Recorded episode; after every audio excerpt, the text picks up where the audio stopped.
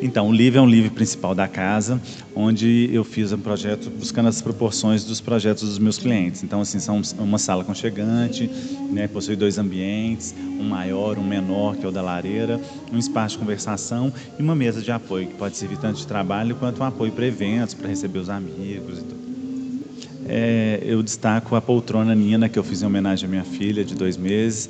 É o meu primeiro desenho de um mobiliário e ficou muito, já é um protótipo, mas ficou muito confortável. É uma poltrona café que está no canto é, direito do espaço e acho que a, a poltrona é a peça especial do meu ambiente.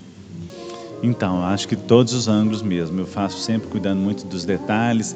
Todos os cantinhos têm detalhes diferenciados, então eu acho que pode dar uma volta aí 360 que está muito bacana.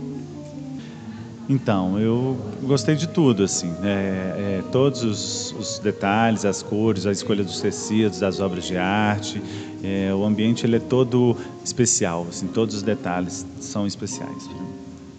Então, as referências eu busco do meu estilo mesmo, assim, eu gosto dessa mistura do clássico com o contemporâneo.